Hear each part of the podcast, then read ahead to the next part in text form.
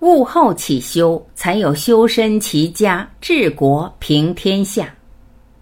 刘峰。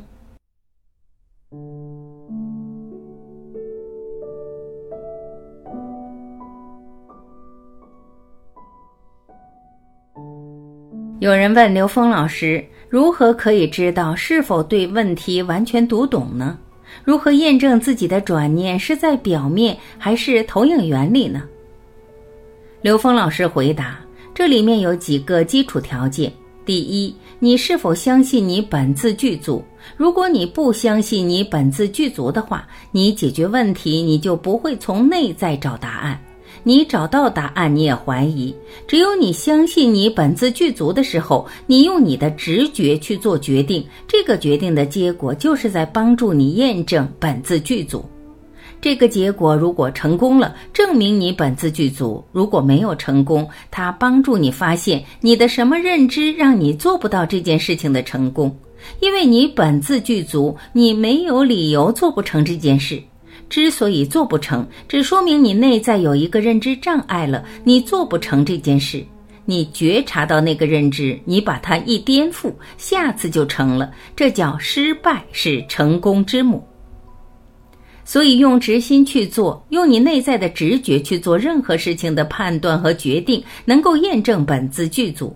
但是在这里面有一个前提：你这个直觉到底是来自于高维呢，来自于你前进路上的课题呢，还是来自于横向的能量的这种错觉呢？对了，所以你一定要有大愿，大愿就是生命的方向，也就是你的愿力，是让你的生命带到 n 维 n 趋于无穷大。这时候你在现实中的各个层次遇到的所有问题，都是在走向这条路上而产生的障碍。你去觉察这个障碍，颠覆这个障碍，你就直接在往这个方向走。我们如何验证自己的转变是在表面还是投影源呢？你是否能够进入投影源状态？就是刚才讲的，你是否在五个静的条件下去内观，而不是只是在三维空间的知识层次里去找理由？你的直觉在冥想的当下，在禅定的当下，你的直觉给你的引领，就是在践行大愿。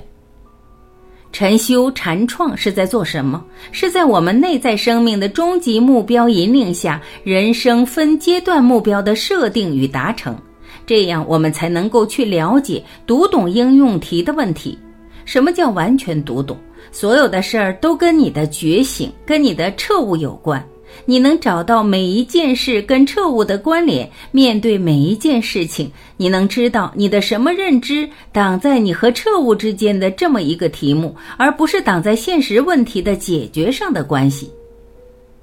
大家一般遇到一个问题时会想。我觉悟了，我这事是不是就解决了？这是第二步，是因为你觉醒了以后，你自然就有了解决问题的方案了，而不是你找到了一个方案去解决这个问题。你的目标是解决问题的话，你跟唤醒智慧很多时候是没有关系的。唤醒智慧比解决问题更重要。你唤醒了智慧以后，这个问题解决不解决，它都会化解，因为你的念一转，这个相一定会变。我们真正理解这个本末关系的时候，没有读懂、没有彻悟的时候，你去修是盲修瞎练。这个彻悟的本质，在大学里面说的特别清楚：第一是格物。格物是对整个宇宙空间能量结构了解，这个物代表整个空间能量的结构，这叫格物。致知是对整个信息关联了解，所有的空间结构它都承载着相应的信息系统，这些信息之间的关联，你可以随时去领悟了解它们，知道它们是怎么回事。第三是诚意。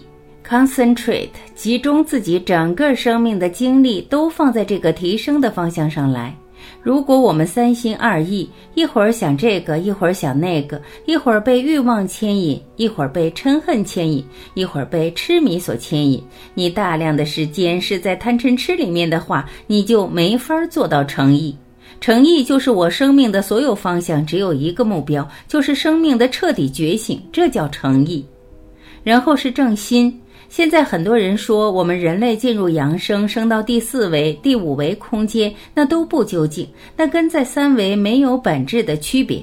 只有把目标放到 n 维，n 趋于无穷大，你不会在中间任何的觉受、功能和图像上执迷，不会走火入魔，以最高境界作为自己人生的方向，这叫正心。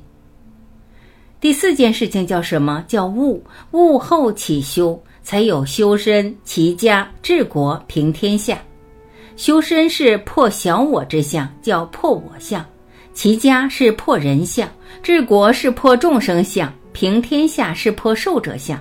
整个生命在修炼过程中，持续的从小的格局不断放大，放大到整个宇宙，进入到天人合一的境界。怎样读懂自己的题目？就是每一道题，你要读到它跟智慧的终极相关联。这时你要建立一个非常简单的逻辑，叫法法通道，术术含道。也就是你面对的所有的事情，它的逻辑都可以通道，不是只有你知道的那几个逻辑通道。那些你还不知道怎么通道的逻辑，就是自己修炼的课题，就是让自己悟道的机会。我们说这个人他说的话我读不懂，我不知道他怎么通道，不需要人家告诉你，你去悟一悟他的逻辑怎么通道。你能悟出这一点的时候，你在这一点通道的机缘就出现，你这道题就完成了。如果你判断这个人的行为是对是错的话，你就跟道没关系。如果你问自己，他的行为、他的说法、他的这种逻辑表现，怎么帮助我悟道？怎么帮助我去理解跟道的直接关联？这个时候你就开始知道了，你就能读懂每一道题了。我们现实中人总是拿解决问题的结果来认为是否读懂了题，这太不够了。这个方向错了，方向是盲目的。